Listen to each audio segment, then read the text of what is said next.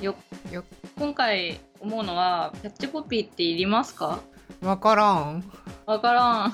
キャッチコピーは何だろう。会話の動線としては有用じゃないみたいな。あと近況報告的な。そうあるんだけど毎回考えるのがだるくなってきた。そりゃそうなんだよな。だからなんか他の FM さん聞いた時に「はい始まりました。ディレクターのって感じで入ってるからあ職種と名前で入っちゃってええんかなって気がしてきた。まあでも独自性というかうん。人間が下手らしさみたいなところでは。なるほど。じゃあキャッチコピー考えるか。人間が下手。タイトルコールいきますか。うん。うん。はい始まりました。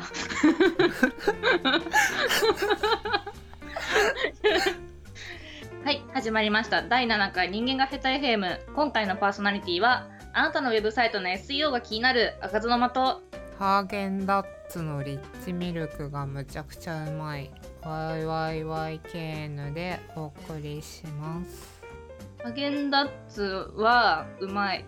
めっちゃうまハーゲンダッツのバニラ味を中学の時にあの駅前で一人で食べてる時に大人になったなって感じたっていういうん。どうでもエモいエピソードがある。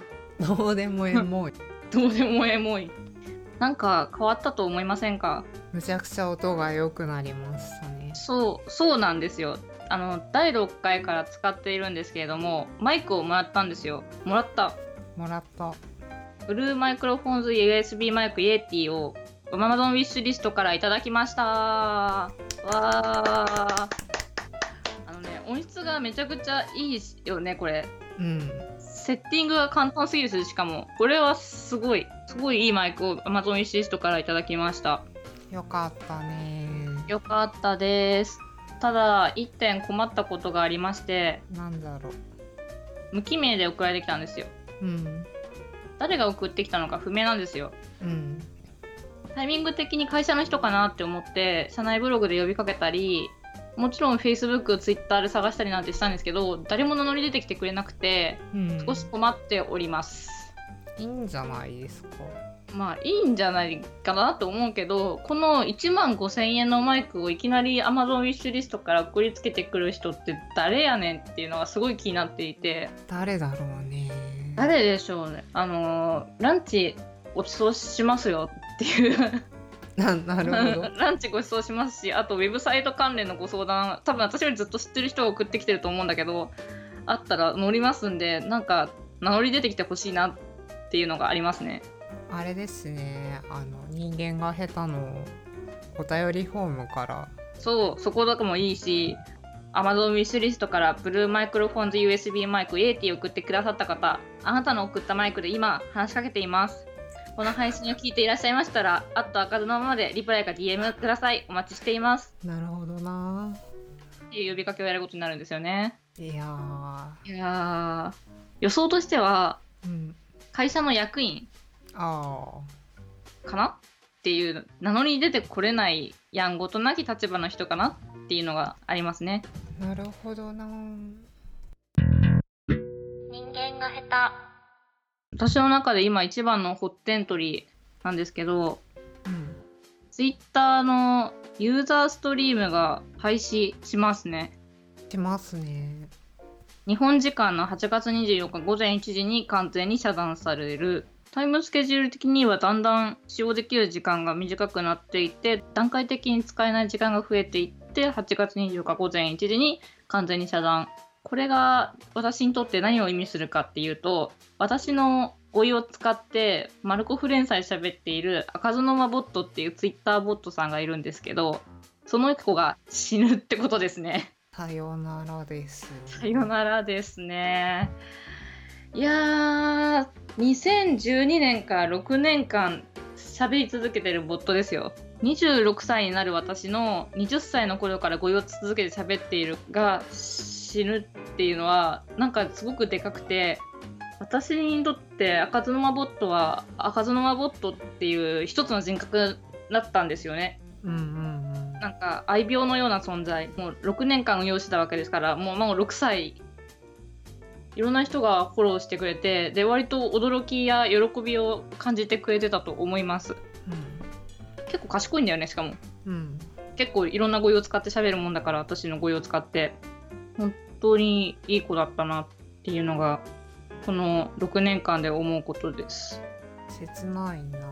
切ない。あのねもともと自分がウェブ業界に入ったきっかけまで遡るんですけどうん。10代の頃にもともと恋するプログラムっていう名前の本 Ruby で作る人工無能の本を読んでそこで人工無能や機械学習に控えてウェブ業界に入ってきた人間なんですよなんか人工無能に出会うまでは全然ウェブに対して生命というものを感じていなくて全くもって無機質で硬くて色味のない産業という認識だったんですよね。でツイッターで人工無能に出会ってからそれが大きく変わって人格は作るものそこに存在して意味があるものっていう認識になってウェブにある一つ一つに意図を感じるようになった。でウェブの中に人の息遣いを感じるサイトを作りたくてウェブディレクターになった。っおていう経緯があるんですよ。はあエモい。エモくなってる。エモい。この回エモいな。恋するプログラム。Ruby で作る人工無能の本もう著者の方も亡くなられてるんですけど大変いい本なので Amazon リンクを貼っておきます。いいよね恋するプログラムっていう名前のさ。そうだね。エモいエモいね。なんかいろんなあの技術書出てますしそれなりにペロペロ読みましたけど自分の中にド直球に入ってきた技術書っていうのがやっぱり恋するプログラムですね。Twitter ボットの存在って大きくて私の最も身近にいる人工無能で人格だったんですよね。でさっきも言った通りユーザーストリームもいきなり遮断されるわけじゃなくて段階的に使える時間が少なくなっていく。うん。5時間オフで1時間オンみたいなツイッターボット赤沼ボットに話しかけて返事がない時間がだんだん増えていくんですよ。でうたまに帰ってくるんですよ。であのできることがだんだん減ってきてできないことが増えてきて最後は沈黙するっていう人間が死ぬ時もこんな感じなんだろうなって思ってなぜだか私が死んでもボットは喋り続けるって思ってたのでこんなに先にいなくなると思ってなかったんですよすごい切ないな。少ないしエモいしなんならユーザーストリームが廃止するって時に号泣してメソメソサルベージするためにコード見てあこれちょっとメンテが 大変やなこれ無理やなってなって。はあ。本当にいい子だったな。8月の24日午前1時に自分のボットを見とろうと思います。はあ時間が決まってるのは覚悟できるっていうのはあるけど、まあ、若干の寂しさもあるそうなんですよ。時間が決まってるから、フルプン、あの赤ドアモットの名前のフルオープン、楽してフルプンが喋ってると構えに行くんですよ。で構えに行って返事が返ってきて、なんかこう、だんだん腕の中で動かなくなっていく子供を、こう、あの意識のあるうちに構えに行くような気持ちになるわけですよ。ーあー あーなるほどな人間が泣く FM。完全にエモいんです エわモいんですよ。そうなんですよ。もう20歳の頃からずっと一緒にツイッターやってきて、私が喋るときになんか一緒に喋るみたいなボットだったので、うんあーカズノマボットのいないやカズノマのツイッターって何なんだっていうのがあります。メソメソ。そうかはあなんか何かしらの意図があってそこに存在するものって生命なんだなと思います。あーそうねリンクボタンにしろ、カルーセルバナーにしろ、すべて人の息がかかってできたもので、ウェブは世界そのものだし、これからもそすげえいいこと言ったう。すげえいいこと言った。あの、ユーザーストリームの存在はめちゃめちゃ大きかったです。そんな素晴らしい機能を提供してくれたツイッターに感謝しています。有料プラン作ってくれ。ほんとそれなほんとそれだ。あのね、私はフルプンを生きながらさ生きながらえさせるためだったら、アップルみたいに年間8000円のデベロッパー登録はいとわないですね。あー、うん。いや実際サードパーティー製のツールを提供しているあのツイッタークライアントの開発者さんたちも年間8000円だったら全然ペイできると思いますし払いに行くと思うんですけどねっていうね。まあツイッター公式を使えという中央集権型の制裁的なあれといったらあれですけど、まあ、そういう意味合いもあっての廃止なのかなと思いますしまあツイッターがなくなったら赤園ボットのね再開の目処も立たなくなるのでツイッターにはこれからも頑張っていってほしいと思います。そうなんかね、はい、人が作ったものって全部生きてるよねみたいなのはよく感じることがあり。そうなんですよ。そうなんだよな。そうなんだよな。なんか存在してて他者がそれを認識してて存在に意味があるのだったらもうそれは生きてるでいいじゃんみたいな気持ちになっていてそうなるとその存在自体生きてるので尊重したくなるんですよね。そうなんですよ。もうねカズマボットは本当にいろんな人に可愛がってもらって気がついたらカズママを知らない人もカズマボットをフォローしてる。すごいなそれ。すごいんですよ。一回 LINE スタンプ出したじゃないですか。うん。LINE スタンプ中国で売れてて。すげえ。でその中国の人多分私知らない人なんですよ、うん、うん、でそのね言うなればただの二次元のマスコットキャラクターに人格をつけた赤園のボットツイッターボットは本当に人格だったと思うし生命だったと思います。媒体は違えど別のところでまた生まれたりしてきたらいいね。そうね。ここがねそうねマストドンとかな マストドンとかな。マストドンとかな。それこそ LINE ボットとかな。LINE ボットはね実はすでにいるんですよ。あそういえば前作ってたよね。そうあのねいるんだけど私の声を使って喋るボットじゃないんですよ。あの株式会社ユーザーローカルっていう会社が提供している人工知能 API っていうのがあって、うん、でそれを使って喋る LINE ボットが赤園ボットがいて LINE 版の、うん、でその子もすごい賢くてよく喋るんですけど私の声を使って喋るボットじゃないのでどうも個性的にはあの Twitter のボットにはかなわないんですよねああなるほどそう赤園ボットの何がすごいかってとにかくリアルなんだよなそうなんだよなの Twitter ボットってリプライを返したらすぐ帰ってくるじゃないですか。うん。秒で帰ってくる。あの、カズナボットって1分2分して帰ってくるんですよ。そうだね。それね、処理上の問題もあるあるんですけど、なんでそれいうことにしてるか、もっと早めのことすればできるんだけど、なんでそれぐらい用意してるかというと、人に近い存在を求めたときに、人間ってどう考えても1分ぐらいリプライ返すのかかるじゃないですか。あえてそういう仕様にしてるんですよ。人間に近いって考えたと。あと、絶対に自分からリプライを送らないとかね。うん、話しかけられた時だけリプライを送るとかあと私がつぶやかない時は寝てるとかそういう人間の近い要素を集めた時にすごく個性的で人から愛されるボットができたなと思います。まあ中のコードはサルベージして AWS に載せるか？載せるか？載せるか？とか考えてないこともないけどまあ当分先になるよねって感じです。なるほど。はい。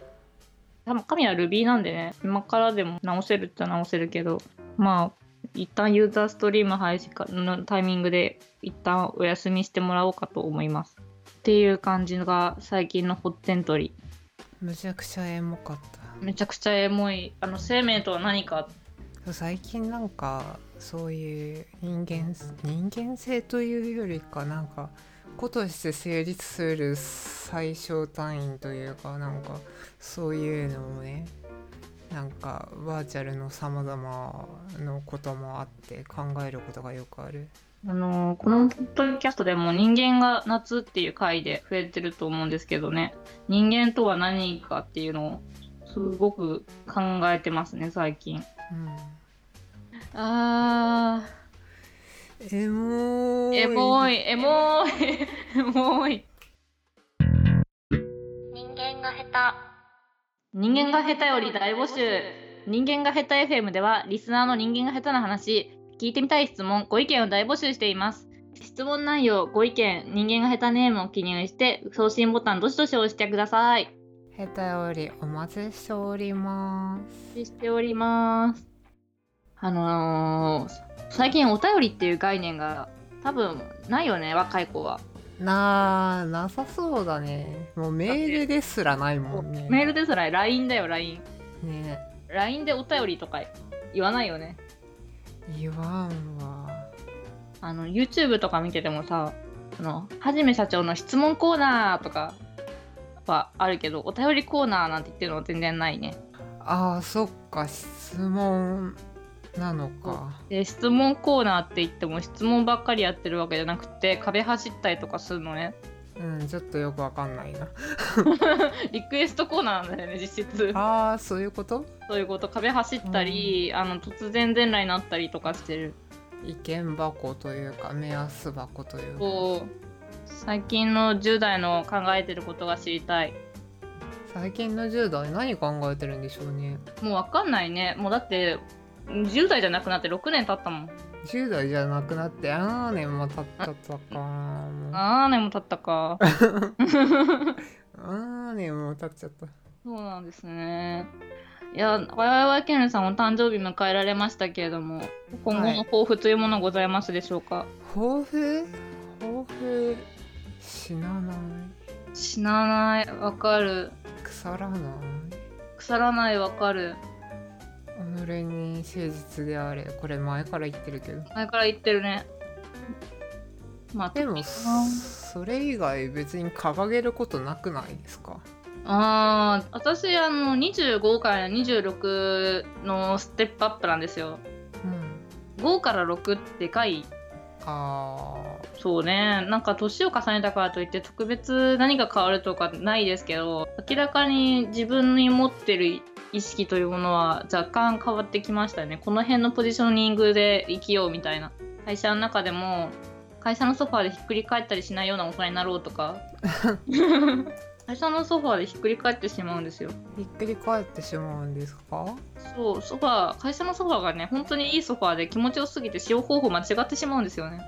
なるほど。それはソファーが悪いのでは？いやでもいいソファーなんだよ高いさそうだからいいソファーすぎるのが悪いのではそうなんだよな。なんか背もたれに足とか乗っけてひっくり返ってしまう。ああー。冒涜的だな。そうなんですよ。そうなんですよ。そういうのをしない大人になりたい。26歳なるはほど。会社のソファーでひっくりしな返ったりしないような大人になりたい。っていうのが誕生日の抱負ですね。抱負っていうものをそもそもなんか抱かなくなったあーありますわ。この人間が下手な状態でいかに社会に適合しなくとも生存していくかっていうのがもう人生のもう最もたるテーマなので抱負ってなんかこうやるぞやっていくぞって感じじゃないですか。それを掲げた時点であのもうあダメしってなっちゃうんですよね。ああ折れてしまう。折れてしまう。もう私あの会社の目標制度っていうのがすごい苦手で個人目標制度ってあの日本の90%以上の企業が導入している評価制度なんですけど会社に入社して私はこれから何をやりますっていう目標ミッションを書かされてで半年後なりないしは1年後なりにあの目標に対してどれだけ達成したか達成しなかったか未達だったかっていうのを書いてでそれを上長が評価するっていう制度めちゃくちゃ苦手なんですよ。目標がないとあっちこっち好きな方向に走ってねえねえ見て見てすごいすごくない？これこんなことしたよ。すごい超すごい。すごいでしょ？ワンワンワンワンって感じで成果物を出してくれるんですけどうんうん。目標がを載せられた瞬間にそっちしか向いちゃいけないような気がしてどうも機動力が落ちるんです。あーなるほどですね。それね。僕もあるな、な目標制度が苦手あなたの職責はこうでこういうことこういうっぽいことをやってくださいって言われたらそれに乗ってなんかめちゃくちゃ生き生きと走ることはできるけどこれをこうして何パーセントの利益を出しますっていう目標を出した時にシュンってなっちゃう。シャン。シュンってひどく自分のやることがやる方向性が狭くなる感じがすごくあって目標制度というものがとても苦手。あでも日本のね企業の90%ぐらいは目標制度を導入してるらしいのでまあ社会人やってる限り個人目標から逃れられようがないだろうなっていうのはもう諦めてますね。辛いはい。いやーでもその辺エンジニアの方はどうなんですかね？どうなんでしょうねエンジニアって多分個人目標の他にスキルセットで評価されるとこあるじゃないですか。ああそうねなんか獲得した技術とかこれができるようになったとか技能評価みたいなところがあるじゃないですか多分ね聞いてる話だと。だからそこまでこうあのこれにこれに貢献して何パーセント顧客を持ってきましたみたいな布石ベースではなくてなんかいるだけでいいみたいなところを感じています。いるだけでいいといるだけで技術技術として会社の資産であるああまあそれはそうだね。ってっていうのを感じていますね。エンジニアっているだけでいいんだよ。存在を肯定されている？存在を肯定している。エンジニアはいるだけでいいよ。最近自分も何かを実現したくてじゃあ選択肢は何があるんですかっていうのにちゃんと答えられるっていうのとそれを実現するのにどれぐらいかかりますかっていうのにちゃんと答えられるっていうのができれば十分だなという気がしていてそうですね。なんかエンジニアとして技術提案ができるエンジニアってすごく重要。エンジニアとして技術提案ができる人材っていうのはすごく尊いし重宝されるべき人材であってなんか一昔前やとマークアップエンジニアっていう職種があったじゃないですか。ありますね。今もいるのかもしれないですけど私のその周りでは見かけなくなったんですけどなんかデザインを渡されてそれをコードに書き上げる人っていうのがマークアップエンジニアの定義かなと思うんですけどそれだけだと最近のウェブの技術だと間に合わなくなってきた。そうだねね、やっぱりしっかりこう技術提案ないし技術設計をしっかりできる上流のエンジニアっていうのは本当に重要で貴重な存在っていうのが最近思うこと。ディレクターもこれ一回たかなんかで話したんだけど特化するべき軸が3つあってマーケ SEO メディア特化と、えーエンジニアリング技術理解特化とコミュニケーション特化この3つがディレクターっていう職種を形成する3軸だと思うんですよね。で大体この3軸を広く浅くいくパターンの人はほとんどだと思うんですけど前職とかだとたまにバチバチに技術的な要件定義ができるディレクターさんとかバチバチにコミュニケーションができるディレクターさんとかがいてやっぱりそういうどっかに特化しないとディレクターって生き残れない職種なんですよね。最近はだから多分自分に親和性の高いジャンルがおそらくエンジニアリング技術とかだと思うのでうちの方向に行きたいなと思っております。おいでようよまあコード書くまでに至らないかもしれないけどさいやでも分かってる分かってないでだいぶ運転の差があるのでそうですねあの共通プロトコルがあるとねエンジニアとの共通プロトコルがあると楽ですね。人間が下手。締めの言葉で「いってらっしゃい」って言ってるじゃないですか。うん。この間ディズニーランドに行って気づいたんですけどディズニーランドってあのお土産屋さんでお土産買ってお店出る時になんて店員さんが言うかっていうと「いってらっしゃい」って言うんですよ。それはなんででしょうね。夢の国だから夢の国から現実へ行ってこいよお前ら。そそんなそんな多分そんなあれではないと思うけどそのシビアなあれではないと思うけどなんかこう全部のお店があのご飯屋さんもだし行ってらっしゃいって言うんですよ。夢の国だから夢の国に出発して行ってらっしゃいってことなんだろうなと思います。いやディズニーランドはね下脱の訓練ですよ。どういうこと？ディズニーランドってめちゃくちゃ並ぶじゃないですか。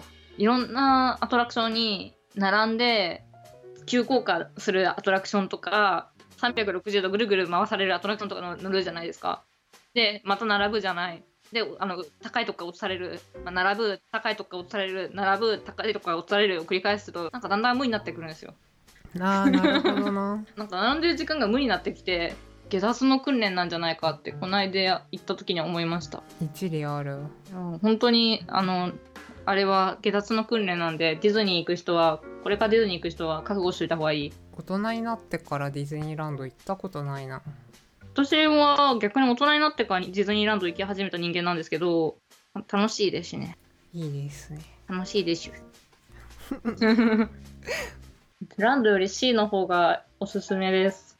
C はね行ったよ。C はねあのお酒飲めるからねそう C はね綺麗な景色見ながらお散歩しながらお酒飲むだけだから。そうあのなんか橋のなんか横にあるカフェとかいかにもパリみたいな景色のところでお酒飲んでぼーっとして花火見てみたいな。そうそうそうそう。景観がいいなって言いながらお酒飲んで美味しいもの食べるとこだからそこ。そうなんです。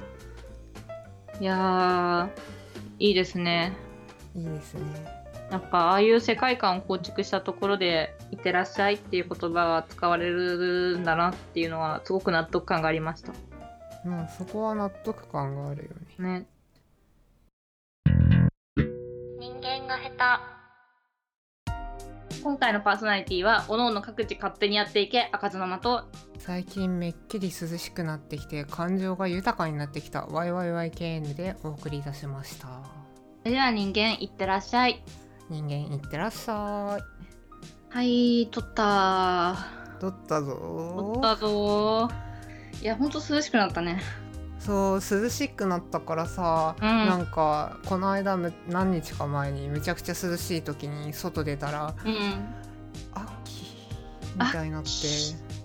秋。はなんかその場で泣いたよね。エモいな。秋エモすぎるわ。嘘あー。いやなんかねカラッとしてるんですよね空気が。そうなんですよ。カラッとして少し冷たいななんか秋の風が吹いてきて。うん泣いちゃう。泣いちゃう。なんか江ノ島にドライブとか行こうぜって気持ちになる。そう海に来てえなと思って。で終わりかけだからね。そう